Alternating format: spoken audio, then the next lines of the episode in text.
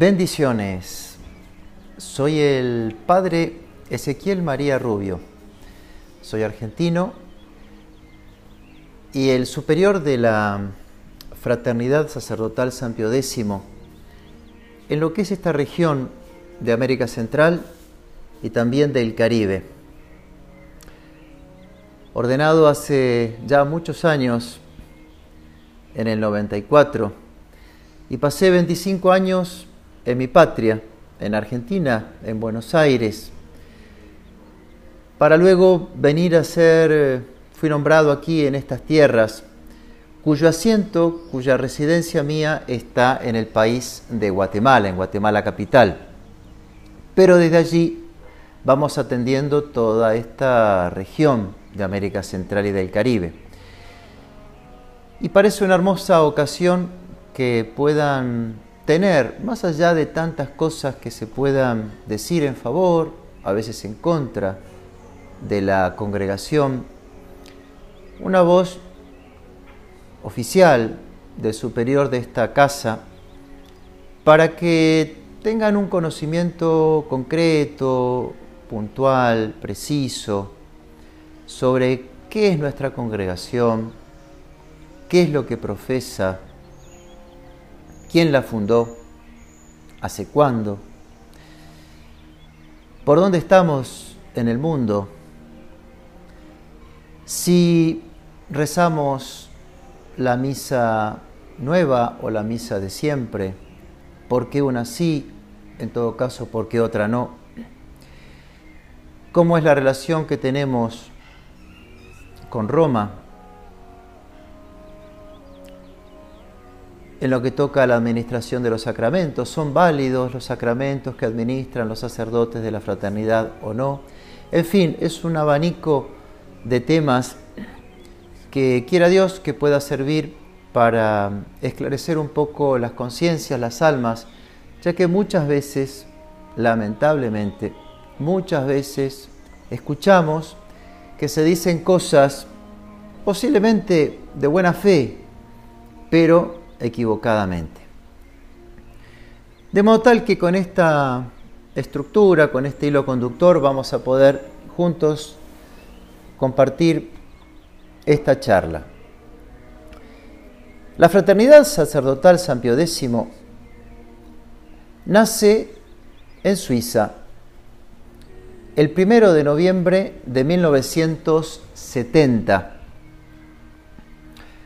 cuando el obispo Charrier, que era de la zona de Ginebra y de Friburgo, firma el decreto de erección de la congregación para luego, al año siguiente, tener esta carta de inclusive de recomendación, ya no de un obispo, sino de un cardenal, Wright, en 1971, en donde ya mencionaba la expansión de la fraternidad, no solamente en la región de Econ, donde estaba la casa madre, sino también en todo Suiza y fuera de Suiza, de manera internacional. Monseñor Marcel Lefebvre es el fundador de la congregación y él lo quiso poner bajo la protección de aquel que se presentaba como el último de los papas santos canonizados por la Iglesia, San Pío X. ¿Y por qué la figura de este santo y no de otro? Porque nuestro fundador quiso seguir el espíritu, quiso seguir el combate, quiso ser como un hijo fidedigno de aquel santo pontífice que tanto luchó por la iglesia, pero también en contra de lo que ya este santo había definido como el modernismo, como el resumen de todas las herejías. La congregación, nuestra fraternidad, está hoy por hoy, diríamos, prácticamente en todos los países. Tenemos seis seminarios en Estados Unidos, en Argentina, donde me formé yo, en Buenos Aires, en La Reja. Tenemos un seminario en Francia, en Flavigny, el cuarto seminario donde fue la casa madre, en Econ, en Suiza. Otro seminario en Saiskofen, Alemania. Y por fin, un seminario en Australia. De modo tal que con estos seis seminarios se van abarcando las vocaciones del mundo entero y sus derivaciones. Somos unos 700 sacerdotes. Tenemos también la rama de los hermanos, que son menores en la cantidad.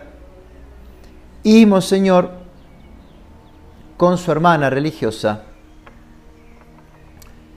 le propone fundar la rama femenina. Y así es pues que tenemos las hermanas de la fraternidad sacerdotal, la San Pío X, las hermanas que también tienen sus noviciados, sus casas de formación. En Argentina tenemos una, en Francia, y así nos vamos distribuyendo.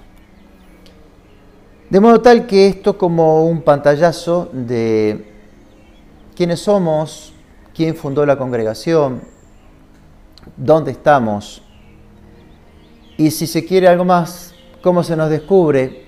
Habitualmente la gente nos ve porque usamos siempre la sotana, siempre la sotana.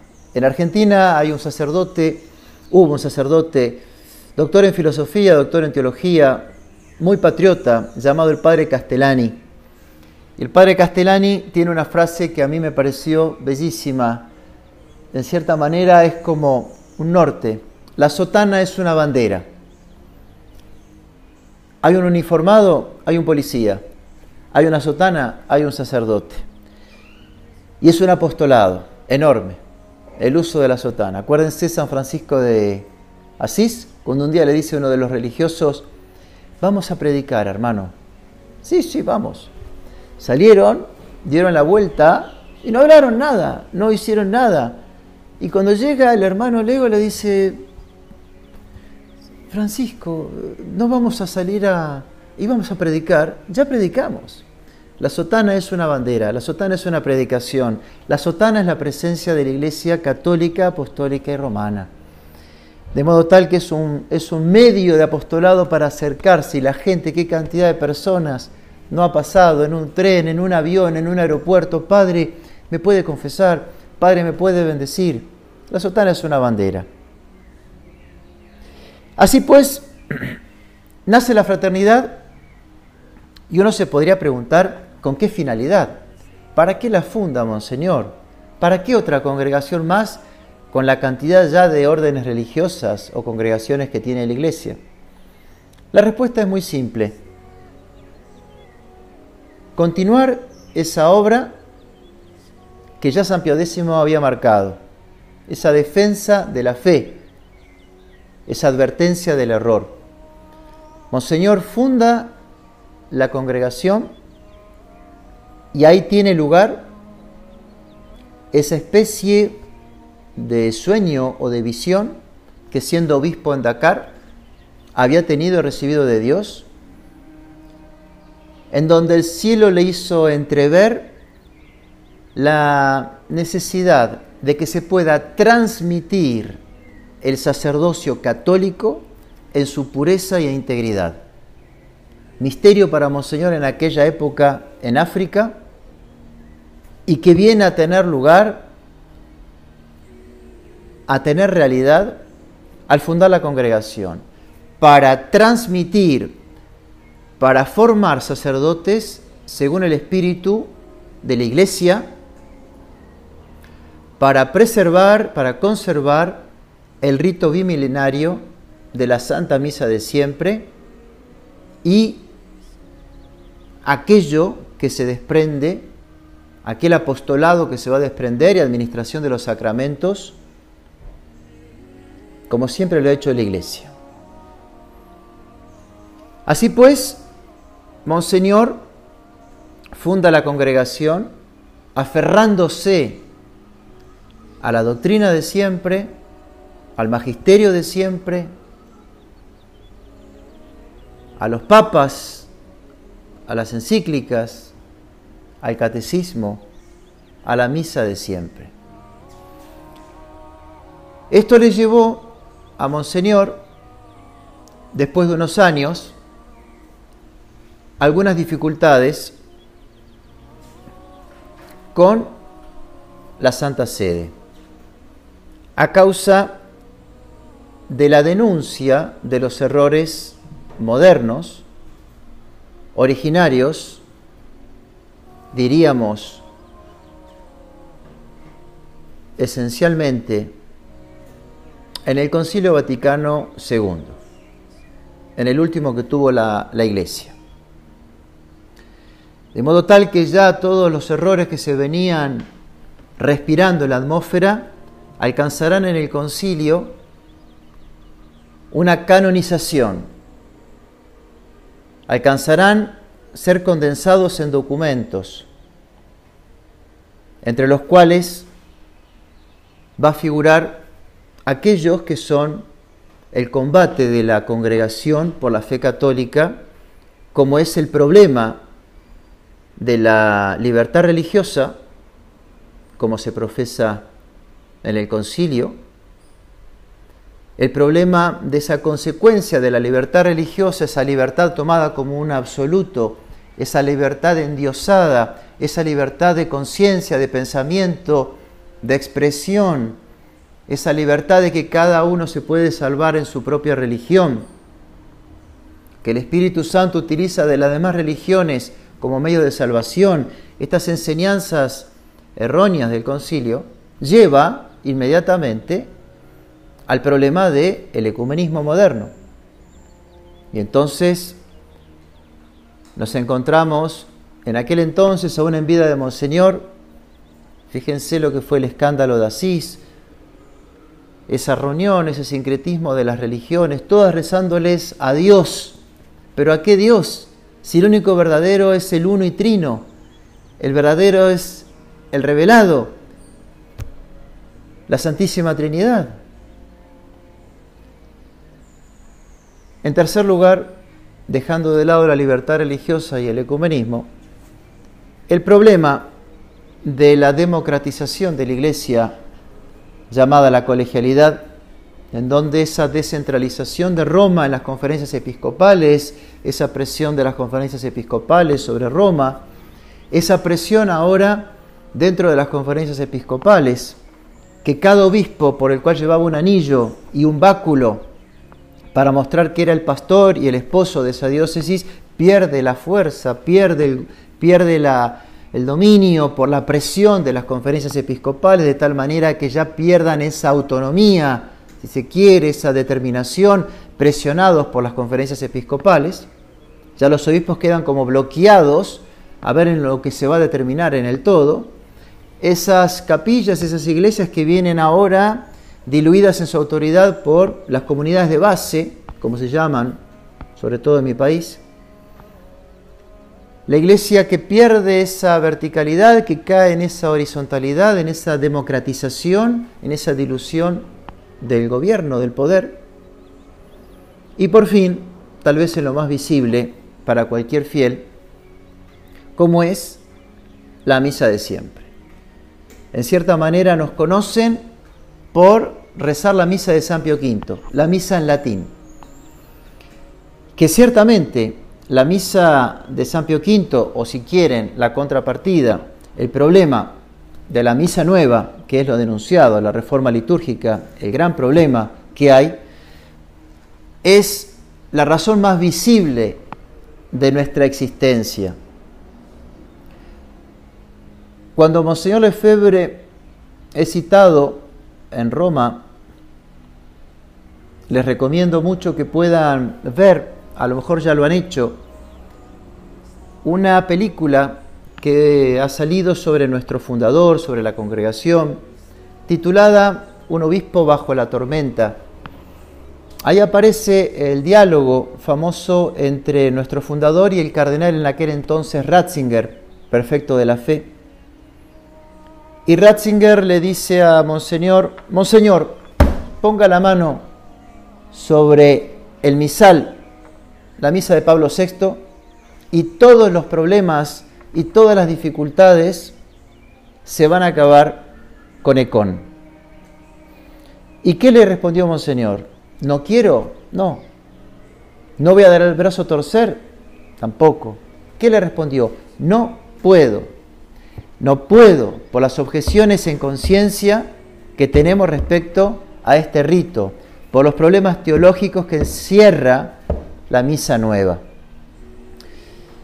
De ahí entonces están estas cuatro grandes eh, objeciones en la liturgia, la misa, en lo doctrinal, la libertad religiosa, en lo que toca a la relación con las otras religiones, el problema de cómo se ha encarado y llevado a cabo el ecumenismo, e internamente este desmoronamiento, esta colegialidad, este gobierno colegiado, compartido, consensuado que tenemos hoy en la iglesia.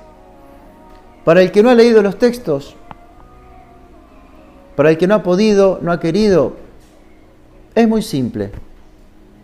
Miremos qué es la libertad religiosa cuando nos encontramos con las enseñanzas hoy de nuestra Santa Madre Iglesia, favoreciendo, estimulando la libertad religiosa, la separación de la Iglesia y del Estado, miremos estas reuniones ecuménicas, miremos una Pachamama dentro de la iglesia en Roma hace muy poquito, por, por no irnos más lejos.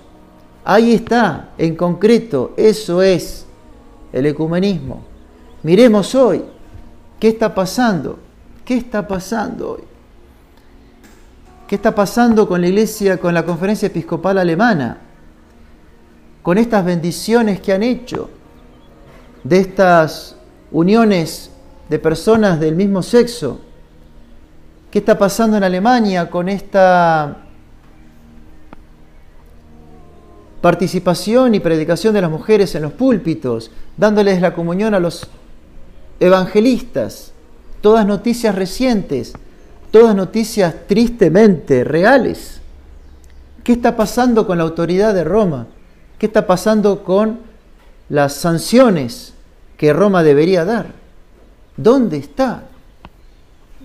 Están las cosas con ciertas autonomías, las conferencias episcopales, hacen o deshacen, Roma se ve atada, muda, callada.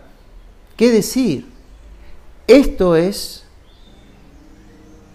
estas son las consecuencias, las aplicaciones de estos documentos que ya Monseñor Lefebvre marcaba, marcó en el concilio y levantó la mano para luego verlas hoy en carne propia y que seguiremos por desgracia, a no ser una intervención del cielo, presenciándolas.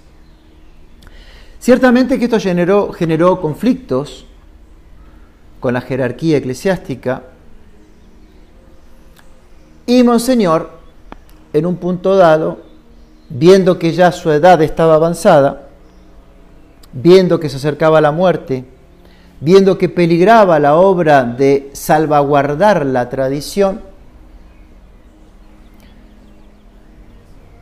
decide y pide permiso a Roma para la consagración episcopal.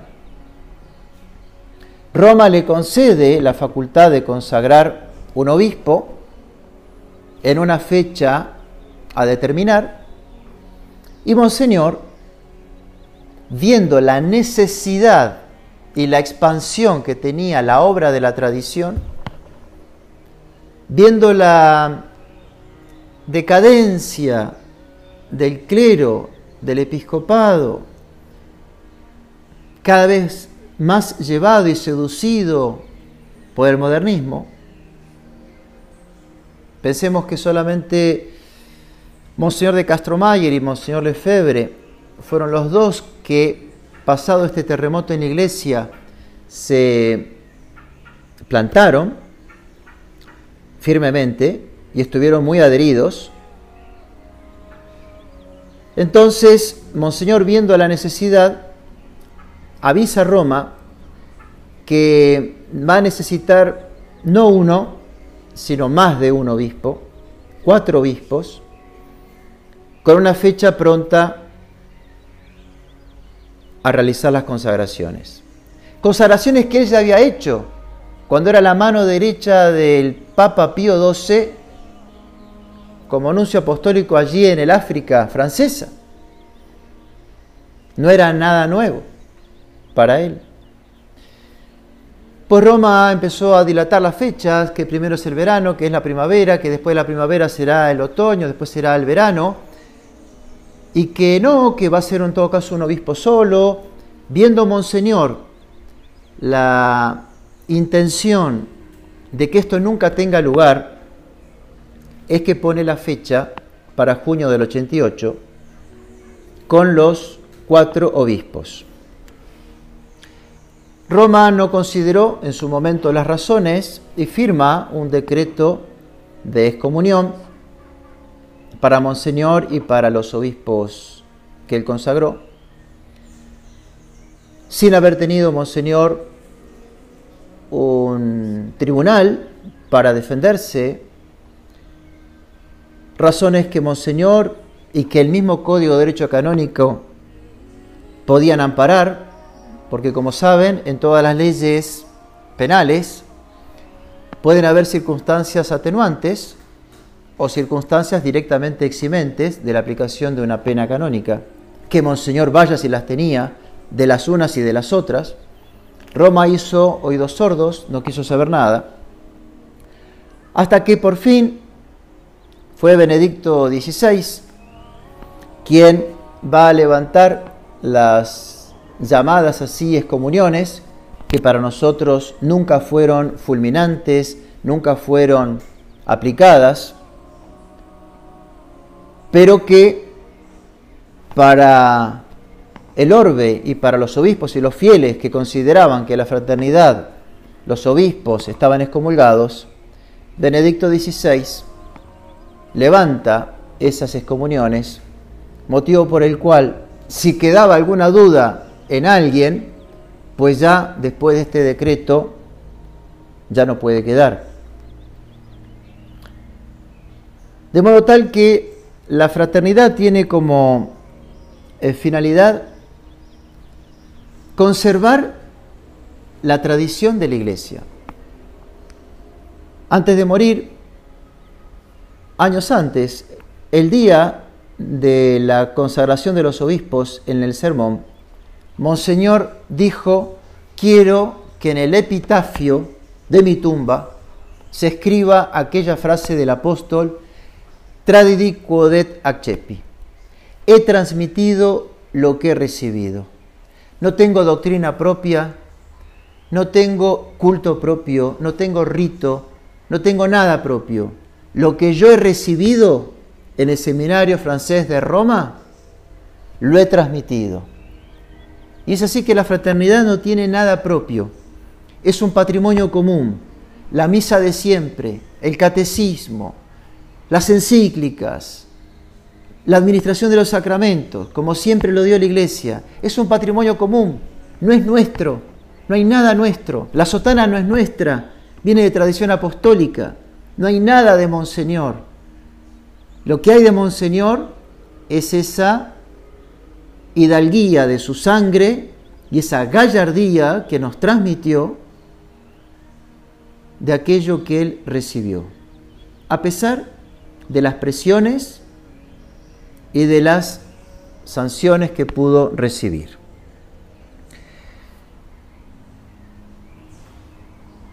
Por otro lado, entonces, uno escucha que a veces se afirma que nuestros sacramentos no son válidos. Otros dicen sí son válidos. Pero se puede ir. Unos dicen que sí, otros dicen que no. Y eso no lo dicen solamente los fieles.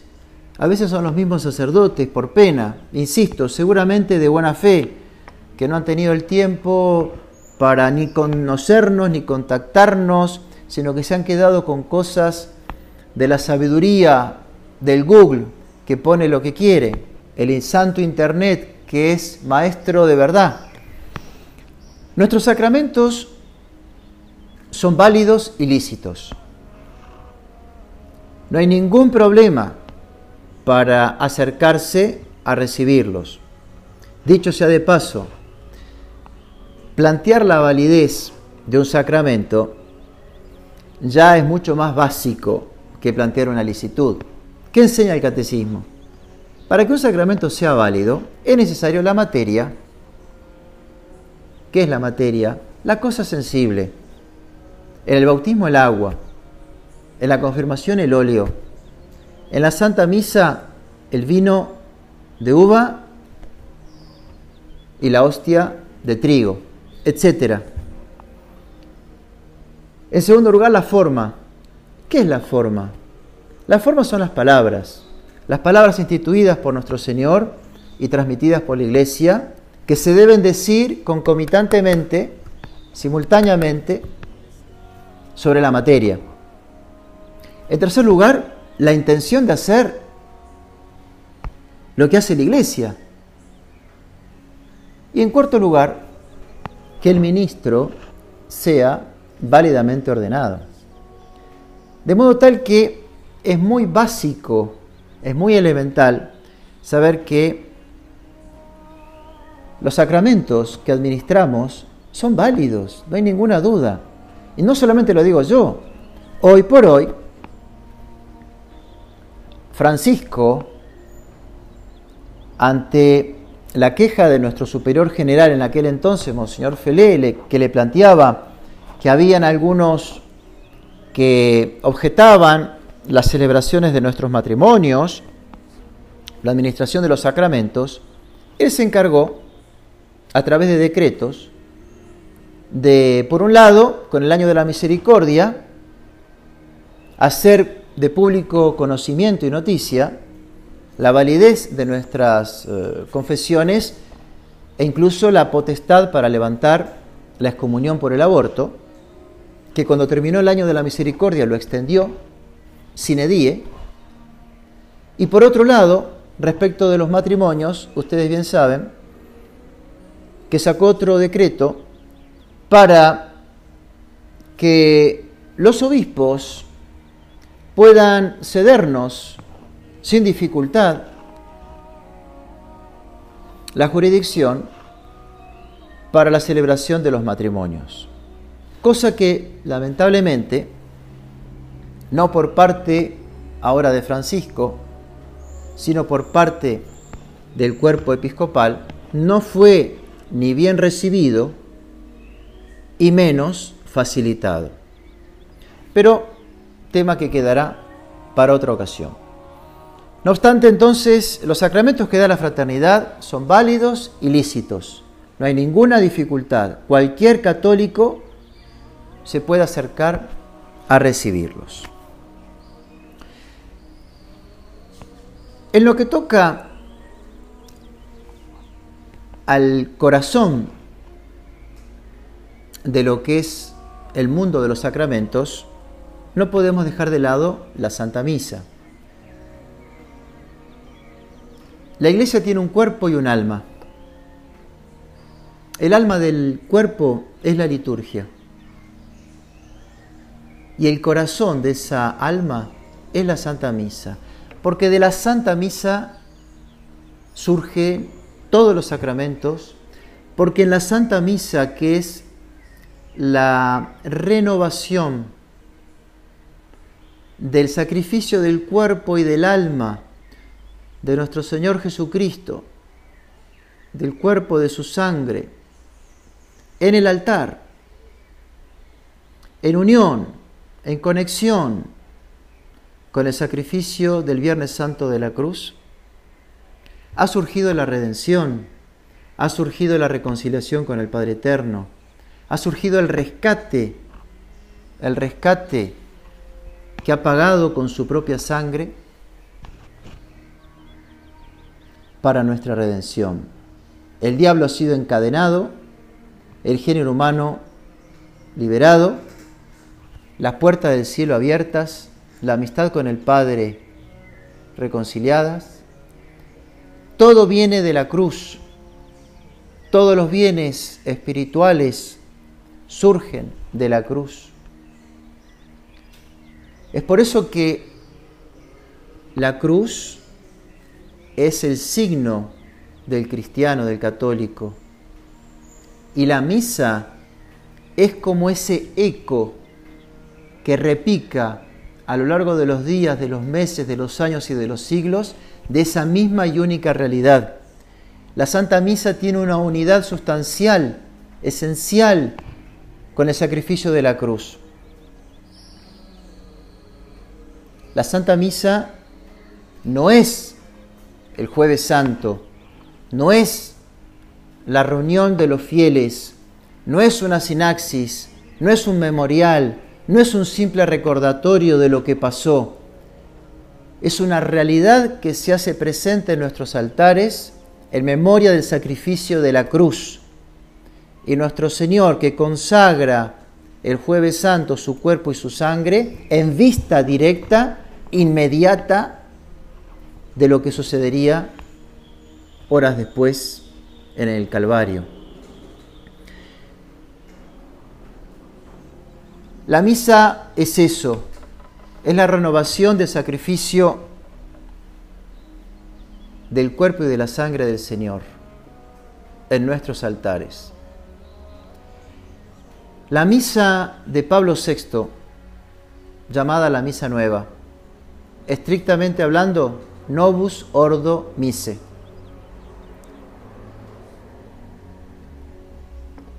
Tiene otro concepto. Hay otra realidad en juego. Ya no es la del Viernes Santo, es la del Jueves Santo. Ya no es el sacrificio de Cristo en la cruz, cuanto un sacrificio de acción de gracias. Ya el carácter propiciatorio, el carácter redentor, el concepto de que en la misa se me perdonan los pecados, se pierde por el encuentro, por la reunión, por la comida que uno va a realizar espiritual. En la Santa Misa de siempre el sacerdote es ese ministro que desaparece a los ojos de los hombres para quedar y ser el instrumento de la renovación del sacrificio del Señor. En la nueva misa el sacerdote preside, anima, organiza y delega esa reunión o sinaxis o cena conmemorativa. En la Santa Misa de siempre, en el ofertorio, uno encuentra el motivo por el cual nuestro Señor subió a la cruz. Si queremos hacer una peregrinación, vamos a ponerle el caso, nos vamos a Roma, nos vamos a un santuario mariano como Fátima. Y uno le preguntaría a la gente, ¿Por qué vas a ir? Quiero pedir, quiero agradecer, quiero cumplir con un voto, me quiero encomendar.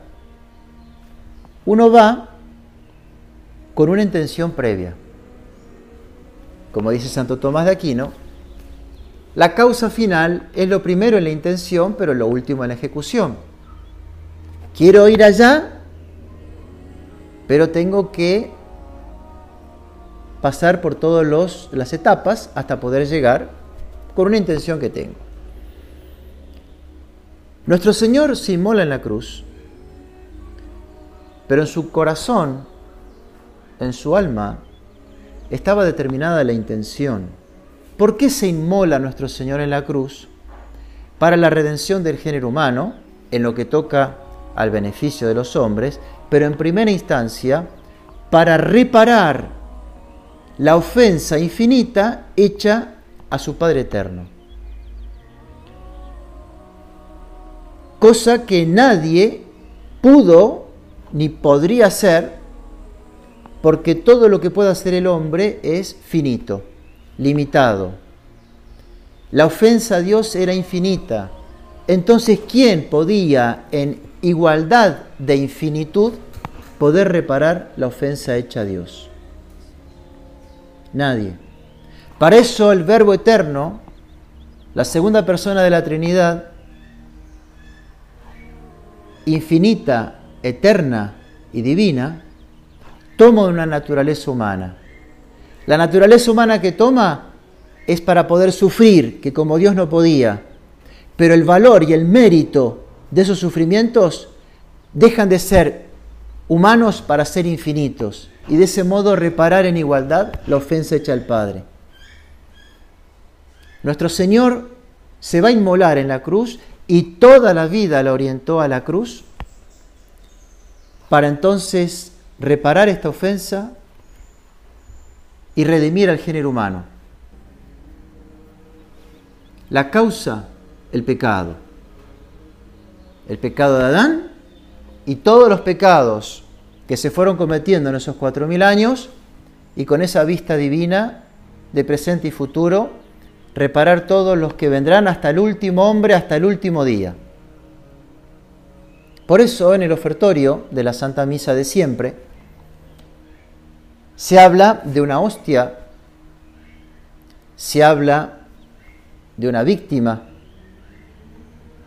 que se va a ofrecer al Padre, en primer lugar, por mis pecados, ofensas y negligencias, las del celebrante, y por los circunstantes, y por todos los fieles cristianos, vivos y difuntos. Vivos y difuntos, toca a los presentes, toca a los ausentes, distribuidos en el orbe, y toca a los difuntos, al purgatorio para que a mí y a ellos les sea provecho para la salvación eterna.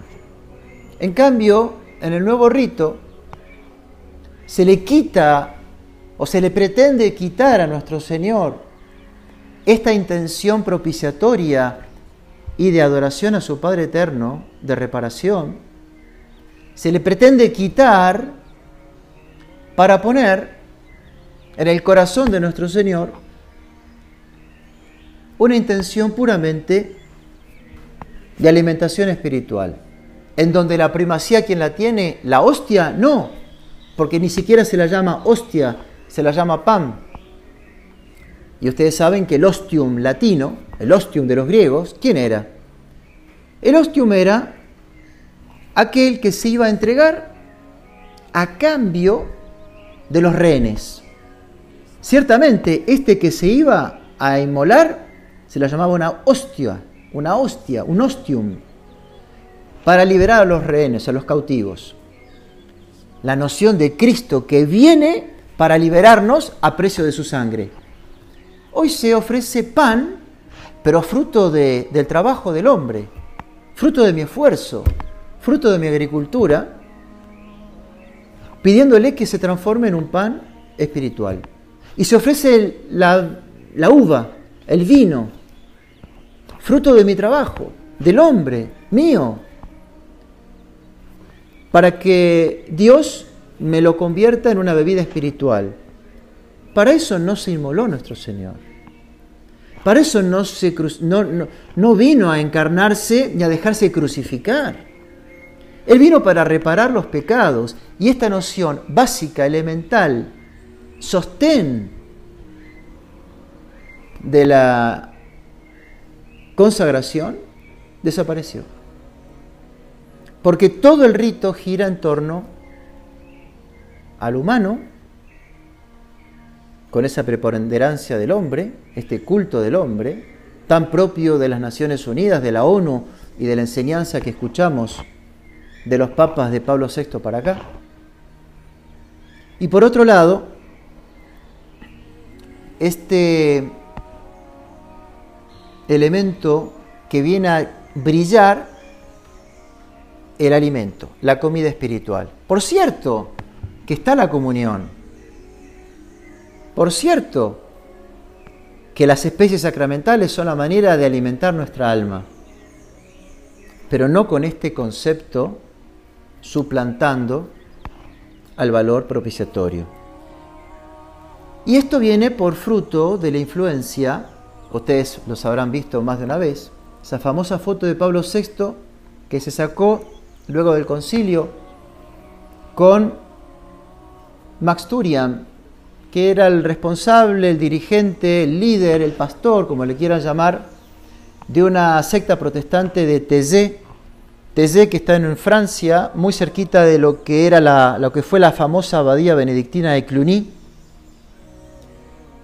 que fueron los vedores y que fueron los que luego como señor Bognini tuvieron esta preocupación de tener un rito ecuménico, un rito en donde los protestantes no les chocara tanto la presencia al rito católico como le genera esa barrera doctrinal, como fue la misa de siempre, canonizada, consolidada por el concilio de Trento.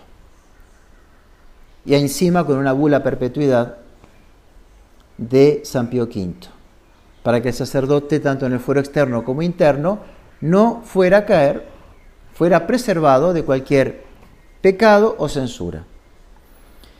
Así pues, entonces, esta misa es la que siempre ha conservado la fraternidad. Por esta misa, la realidad cuál fue? Nos han perseguido siempre.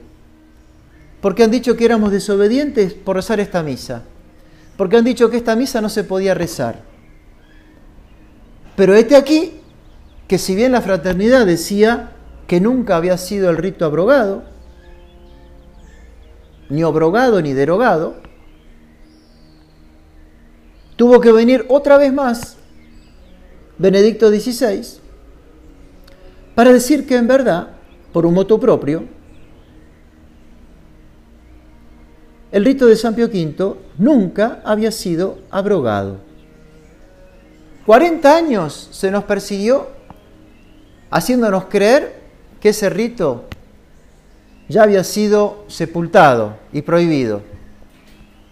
Nuestra resistencia logró, gracias a Dios, por este santo fundador que tenemos, este heroico y este valeroso pontífice, mantenernos y ahora la Iglesia, a través de Benedicto XVI, afirmó lo que nosotros sosteníamos. Nunca había sido abrogado.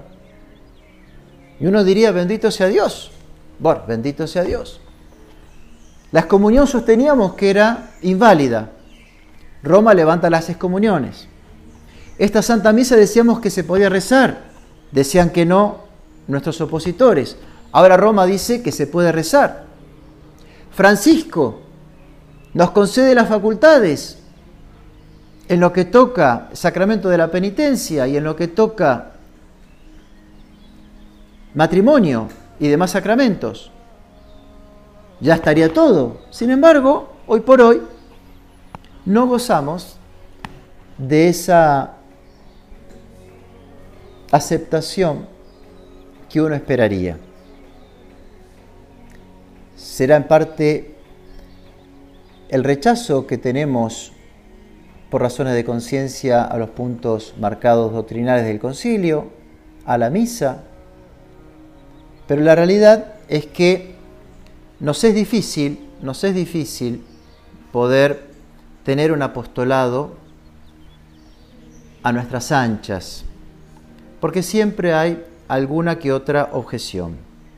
A veces se nos ha echado en cara que el apostolado lo hemos hecho sin pasar por la autoridad eclesiástica, por el obispo.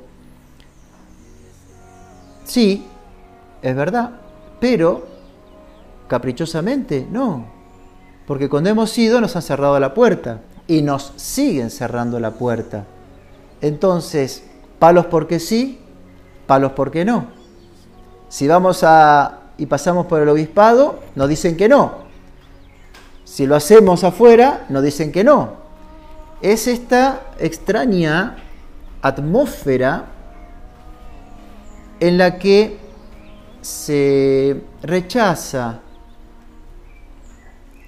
todo aquello que tenga, diríamos, olor a naftalina, olor antiguo, genera escosor, alergia.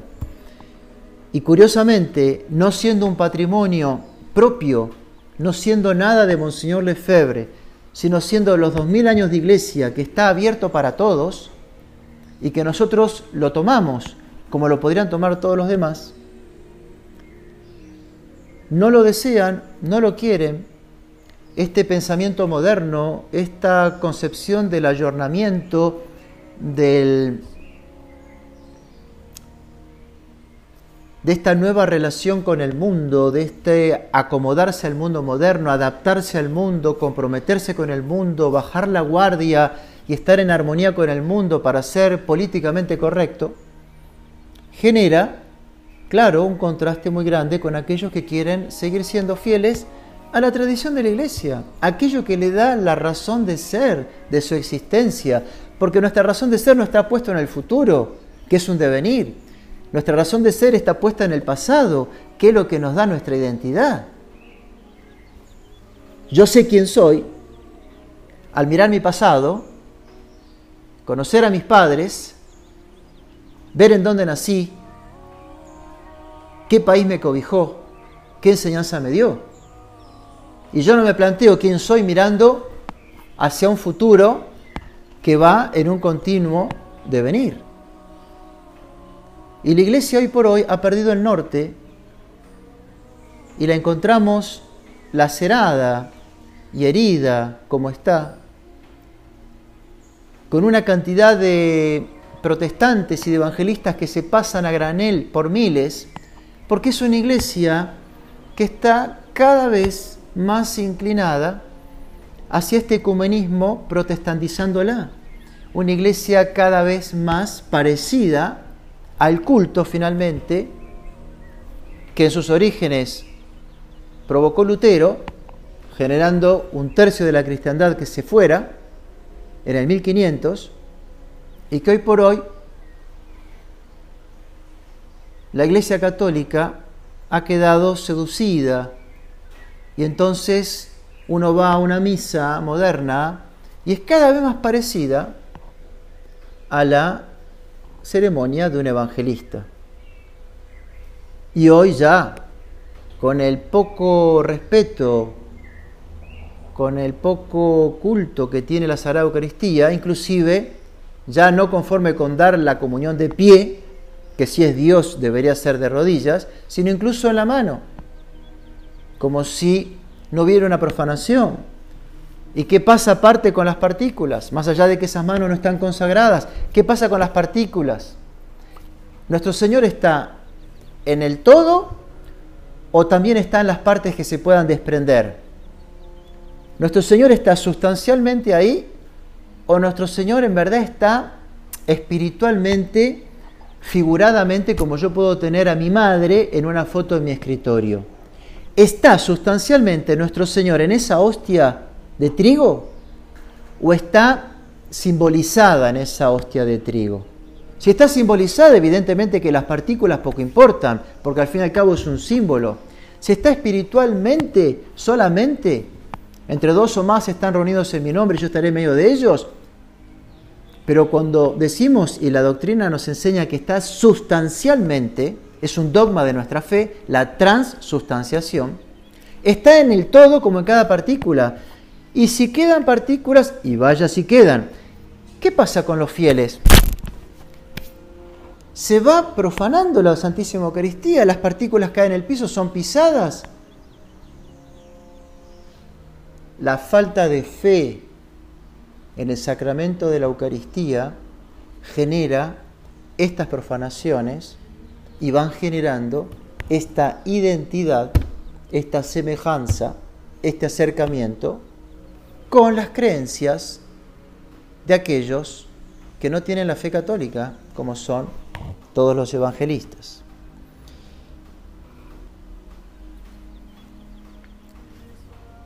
En fin, un poco, este es un marco, esto es un poco una, como una introducción general en esta ocasión hermosa que tengo para compartir con todos ustedes eh, sobre qué ¿Qué es la fraternidad? ¿Quiénes somos? ¿Cuál es nuestra situación actual?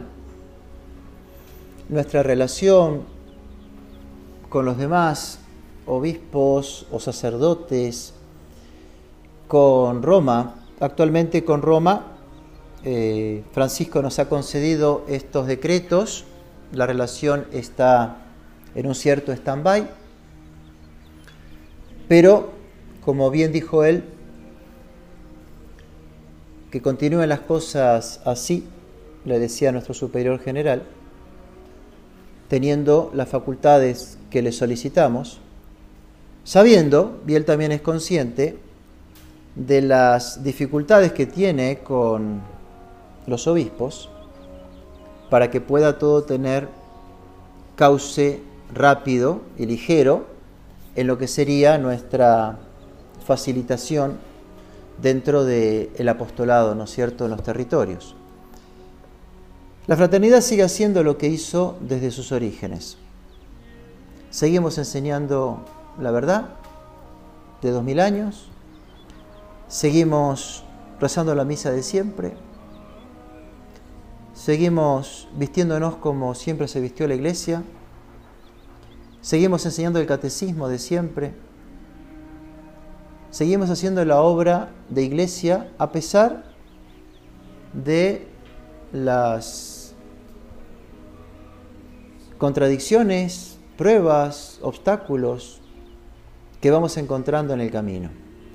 Y esto es lo que da razón a que yo hoy esté visitando aquí Costa Rica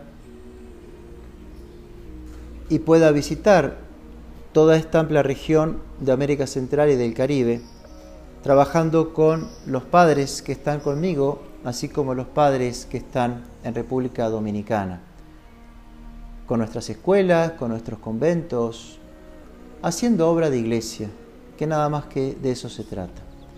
Motivo por el cual los animo, a los que deseen, por cierto, luego hacerme las preguntas que fueran referidas a través de las vías que podamos encontrar, pero animarlos a saber que la fraternidad es una obra de iglesia.